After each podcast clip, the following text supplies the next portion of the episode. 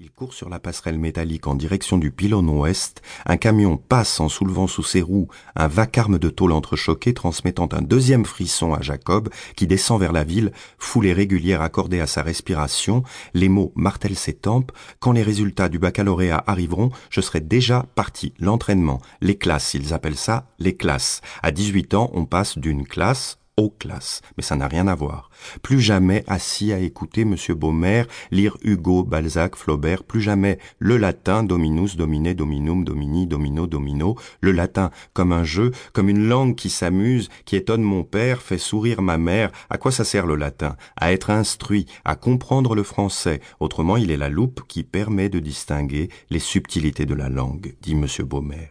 Il est le soleil qui fait miroiter les éclats de la langue, il est une autre façon de dire le monde que l'arabe, la langue de ma mère, la langue de mon père que le français, la langue venue parler ici depuis bientôt cent ans, la langue du Nord qui a décidé de se mêler à la langue du Sud, conjugaison si compliquée, futur antérieur, imparfait du subjonctif, tant si peu maîtrisé par les habitants des ruelles étroites du quartier juif et arabe surpeuplé où Jacob se cogne à présent aux femmes qui hésitent entre dix tissus pour recouvrir un fauteuil, coudre des robes de fiançailles, des rideaux, satin ou coton, unis ou brodés d'or. Il bouscule les cordonniers les plus pauvres, qui n'ont d'autre échoppe que leurs valises ouvertes sur une table. Leurs outils alignés près d'une montagne de talons, il répare les souliers vite et pour pas cher. Leurs cris se perdent un peu plus loin, assourdi par les sacs en toile de jute qui abritent des kilos d'épices, paprika, cannelle, cumin, piment, curcuma, poudre de rose, grains de carvi, de coriandre, clous de girofle, nigel, menthe séchée réveillant la faim dans le ventre de Jacob. Il se faufile entre les clients qui sortent lentement des bijouteries. On ne va pas une seule fois dans une bijouterie, mais cinq ou six. On soupèse, on réfléchit. Le bijou à offrir est-il trop lourd ou pas assez? Témoigne-t-il d'une richesse coupable, enviée ou d'une radinerie?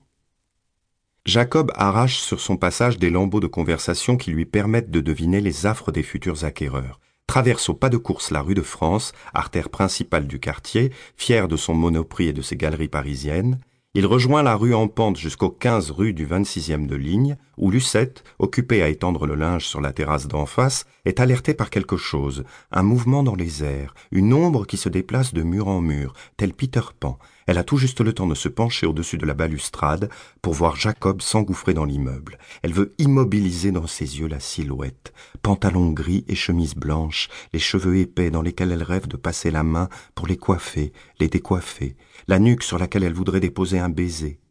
Lucette rêve aussi, souvent, tandis que Jacob grimpe les escaliers quatre à quatre, ouvre la porte au deuxième étage et bouscule Madeleine, sa belle-sœur, en train de ranger la vaisselle dans le buffet collé à l'entrée, fracas des assiettes, la plus grande s'écrase au sol en morceaux, une autre s'éloigne vers la cuisine en tournoyant comme une toupie, hésite sur la rainure d'un carreau, vacille puis tressaute à plat.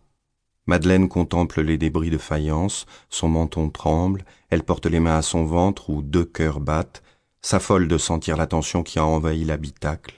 Je suis désolé, dit Jacob, pardon, et il se baisse pour ramasser les débris. Non, ce n'est pas à toi de le faire, mon fils, dit Rachel qui a accouru, et d'un regard bref, elle indique à Madeleine de nettoyer les dégâts, et plus vite que ça. Il est sept heures et demie, les hommes vont bientôt rentrer. Dans un coin de la pièce, Fanny et Camille, les petites de Madeleine, jouent avec deux lacets. L'aîné forme des figures que la cadette doit reproduire. Cercle, carré, triangle, une tête, une maison, un sapin comme celui dessiné dans le livre de l'école. L'aîné s'applique, la cadette est plus distraite, elle a levé la tête au vacarme de l'assiette brisée, elle a vu les yeux de sa mère briller trop vivement avant qu'elle ploie son grand corps lourd et s'écorche la paume de la main à un éclat de faïence. Les joues de Camille s'enflamment. Elle bondit pour l'aider. Madeleine dit Non, tu vas te couper, laisse-moi faire. Va jouer avec ta sœur. Mais Camille insiste. C'est plus amusant d'être associé au grand, plus intéressant que de suivre les gestes appliqués de Fanny. Elle saisit de ses doigts potelés les éclats inégaux et blancs qu'elle empile sur le plus grand. On croirait une construction de sucre glace. Elle résiste à l'envie de porter un morceau à sa bouche pour le croquer. Le souffle chaud et saccadé de sa mère emplit son oreille. Elle n'ose regarder le visage congestionné par l'effort se penche vers le ventre énorme où on lui a dit que deux bébés grandissaient, elle se demande s'ils se battent parfois, se flanquent des coups pour avoir la meilleure place.